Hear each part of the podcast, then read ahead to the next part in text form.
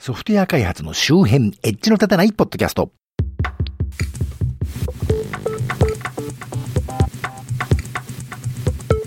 どうも、コンピューターで楽しいことをしたい人、そして、年末年始に GMO クラウドさんちの仮想サーバーホスティングが6日間にわたってダウンしてましてね、勤務先のお客さんのサーバーも一つそこに含まれていたもんで、全く気が気じゃないというか、ずっと自宅待機する羽目になってて、点でお正月気分に乗り損ねたのですが、まあこれから平成も暮れていきますんでね、5月は10連休だそうですし、そこでお正月やり直せばいいかなという気分の町田です。というわけで最先端とは言い難い地方在住の私が、独断と偏見でちょっと気になったテク関係を中心としたネット上の話題を取り刀で紹介するコーナーです。主に2018年12月の話題です。最初の話題、12月6日、えー、ファーウェイ副会長カナダで逮捕、米引き渡し求める日本経済新聞の、えー、やつを一部読みます。カナダ司法省は5日、中国の通信機器最大手、ファーウェイの創業者の娘である、えー、メン・ワンゾーさんっていうものかな？ロー・バンシューさん、えー、副会長兼最高財務責任者 CFO を逮捕したと明らかにした。米国が経済制裁を課すイランに違法、製品を違法に輸出した疑いで、米当局が孟氏の拘束を要請していた。米国政府は今後同社に制裁を課す可能性があり、米中摩擦の新たな火種になりそうだということだそうで、続けて12月10日、サンキャリアが通信設備からファーウェイと ZTE 排除か決まった事実ない IT メディアモバイルに載ってました。一部読みます。NTT ドコモ、KDDI、ソフトバンクの3社が通信設備から中国製品を事実上排除する方針を固めたと、えー、12月10日に共同通信が報じた。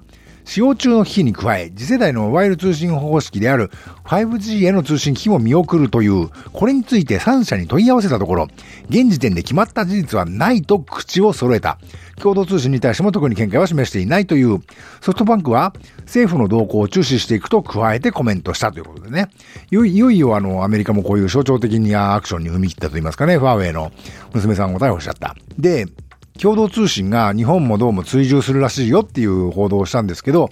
えー、IT メディアが各3キャリアにね、あの、具体的に問い合わせてみたら、いや、別に特に決めてないよって話になったわけらしいんですけど、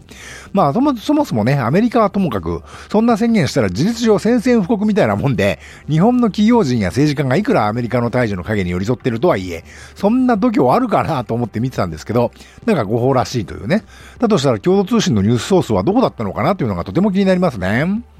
次の話題。まだ次じゃないですね。12月12日、中国メディア一斉に速報、事実上の軟禁だと反発の声、ファーウェイ CF を保釈決定、産経ニュースに、えー、載ってました。一部読みますが、カナダの裁判所が中国通信機器大手ファーウェイの副会長兼最高財務責任者 CFO、えー、モーバンシュ・メンワンゾー容疑者の保釈を認める決定を下したことについて、中国メディア12日一斉に速報で伝えた。国営の中央テレビは、えー、保釈理由について、もう容疑者に犯罪記録がないことや健康の問題があることなどが考慮されたと指摘したということで、保釈されてるんですかね。まあ、保釈されたとしても一応2時間、24時間の、えー、監視下には置かれるという話もあるみたい、あったみたいなんですけど、カルロス・ゴーンさんとはえらい扱いが違いますね、さすがにね。あの、ゴーンさんなんか小出しにいろんな容疑でね、再逮捕、再逮捕で、あの、拘置所にも1ヶ月以上拘束されたままですしね。で、あそこは暖房もないし、体重も9キロ減ったなんつってね、ご家族が心配されてるなんつう報道が出ると、あの、Facebook で、Facebook って基本的に実名顔出しですけどね、そういう人たちが、だからどうした犯罪者のくせになんつうね、コメントを山のようにするというね、まあ地獄みたいですね、うちの国はね。次、え12月15日、ファーウェイが声明、えー、製品に余計なものが見つかった報道は事実無根と否定 IT メディアモバイルです。一部読みますが、ファーウェイジャパンが12月14日、製品のセキュリティ上の懸念に関する根拠のない報道についてと題したプレスリリースを発表した。一部報道の製品を分解したところハードウェアに余計なものが見つかった、使用書にないポートが見つかったといった記述や、それらがバックドアに利用される可能性について全くの事実無根と否定した。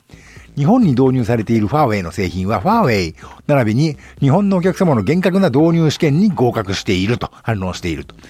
FNN プライムは12月7日に与党関係者によると政府がファーウェイの製品を分解したところ、ハードウェイに余計なものが見つかったと報道。日経新聞は12月12日に通信機器に使用書にないポート通信の出入り口が見つかった例があるというサイバーセキュリティの専門家のコメントを掲載。ファーウェイの声明はこれらの報道を示したものと思われると。さらに続けて12月18日、ファーウェイが再度声明、スパイウェア報道は事実無根、法的手続きへ IT メディアモバイルにまた載ってました。一部読みますが、ファーウェイジャパンが12月18日、スペイウェアに似たような挙動をするという事実無根の報道についてと題した声明を掲載した。一部メディアでファーウェイのスマートフォンがスパイウェアに似たような挙動をする、スパイのような動きをする悪質なものなどと報道されたが、全くの事実無根として、このような根拠のない批判報道に対して法的手続きを進めていますとしていると。これも FNN プライムに載った、えー、記事に対する反論のようですが、別に私はファーウェイの肩を持つ気はそんなにないんですけど、あの、凶悪なアドウェアとかね、ユーザーデータを同意なくマーケティング会社に送信していたのは、みんな大好きシンクパッドですよね。あの、レノボですよね。レノボはアメリカや日本とかね、の PC 部門を吸収したり、製造委託を受けたり、今してますからね。日本の役所もシンクパッド使ってるところは少なくないんで、アメリカが向けた矛先がファーウェイであって、レノボじゃなくてよかったなみたいなところもあるんじゃないかと思うんですけど、まあ、で、なんでこんなにそもそもアメリカファーウェイを袋叩きにしてるのかというとね、その辺のまとまった記事がね、こちらにあって、これ分かりやすくてよかったです。12月29日。ファーウェイのスマホは危険なのか 5G 到来でます中国の脅威。これは11月29日時点、逮捕前のやつですね。産経ニュースのサイトに載ってました。まあ個人的にはもう iPhone 高すぎる上にいらない機能ばっかり搭載してくるんで、次買い替えるときはファーウェイが安くていいんじゃねえかと思ってたんでね。丸く収まるといいのいいなと、なんてことは思ったりしてますけどね。まあその程度ですね。政治的にどうこうなんてのは知ったこっちゃないんですけどね。次の話題。12月25日、電気もエアコンもつけられないスマートリモコンネイチャーリモで障害相次ぐ IT メディアニュースに載ってました。一部読みます。スマートフォンやスマートスピーカーを家電のリモコンにできるスマートリモコンネイチャーリモで、12月20日、21日、22日にそれぞれ障害が起き、通信が一時的につながりづらい状態になった。ユーザーからは障害のせいで電気もエアコンもつけられない。久しぶりにテレビのリモコンを探した。エアコンが切れなかったので電源プラグを抜いたなどの声が出ていたということですね。なんというか、赤外線リモコン機器をね、あの、スマホやらスマートスピーカーから制御できるというネイチャーリモで障害が出たっていう話なんですけど、今目の前にあるテレビをね、つけるためだけにですね、まあ音声指示でつけられるのはね、やってみた方はご存知の通り、思いのほか便利なんですけど、しかしその仕組みがですね、自分が声を発すると、傍らにあるスマートスピーカーが反応して、インターネットに命令を出して、インターネット上のサーバーから自分家にある装置に指令が降りてきて、そんでテレビがつくと、ちょっと細かいプッシュプルのところは正しくないですけど、まあごく簡単に言えば、そういう仕組みですね。で、その今自分の目の前にあるテレビをつけるだけのために、どんだけの距離をですね、その指令が伝達されてるのかっていう話はありますけどね。インターネットを越してきますからね。うちの場合はまあこのその辺の赤外線関係はね全部自宅の LAN の中で完結するようにしてありますけどもねまあ音声認識はインターネット通るでしょうけどねあとうちは電球がですね2本なんかそういうインターネットを伝ってね来てね消えたりついたりするのがあるんですけどこれたまにサーバーが死んでるのか何なのかいいこと聞かない時がですね今までこの1年ぐらいに1、2回あったかな？あとスマートライフタイプとマジックヒュータイプっていうなんですけど、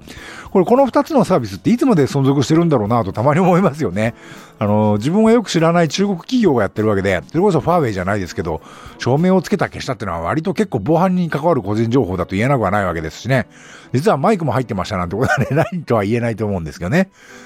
また去年やってたアニメのルパン三世パート5、あれめちゃくちゃ面白かったですね。終わるのもったいなくて、あの、録画してあったのをずっと見てなかったんですけど、やっと数日前に最後まで見ましたけど、あの中で今回のシリーズヒロインであるアミちゃんがですね、巨大 IT 企業が開発運営していたソーシャル検索エンジンのサーバーを攻撃するのに、あの、世界中のボットネットからの DDoS 攻撃を行ってましたけど、いつの間にか自分ちの電球がね、どこぞの国家を攻撃してたなんつうこともそのうち起きるかもしれませんね。というわけで今回はここまで。このコーナーでご紹介予定の各種の話題はこの番組の Twitter アカウント及び Facebook ページ、Google プラスページに随時流しています。それをご覧になると私が何の話題をしていようとしているのかなんとなくわかると思いますので、コメント何ぞをいただけるとその話題を取り上げる可能性が高くなるかもしれませんし、コメント内容を番組で紹介させていただく場合もあるかもしれません。今回紹介した各話題はこの番組のショーノートからリンクを貼っておきます。現在お聞きのポッドキャストアプリの画面からリンクをたどれる方はそちらから、そうでない方はこの番組名、エッジの立たないポッドキャストでググっていただくと配信サイトが出てきますのでそちらからご参照ください。ではまた。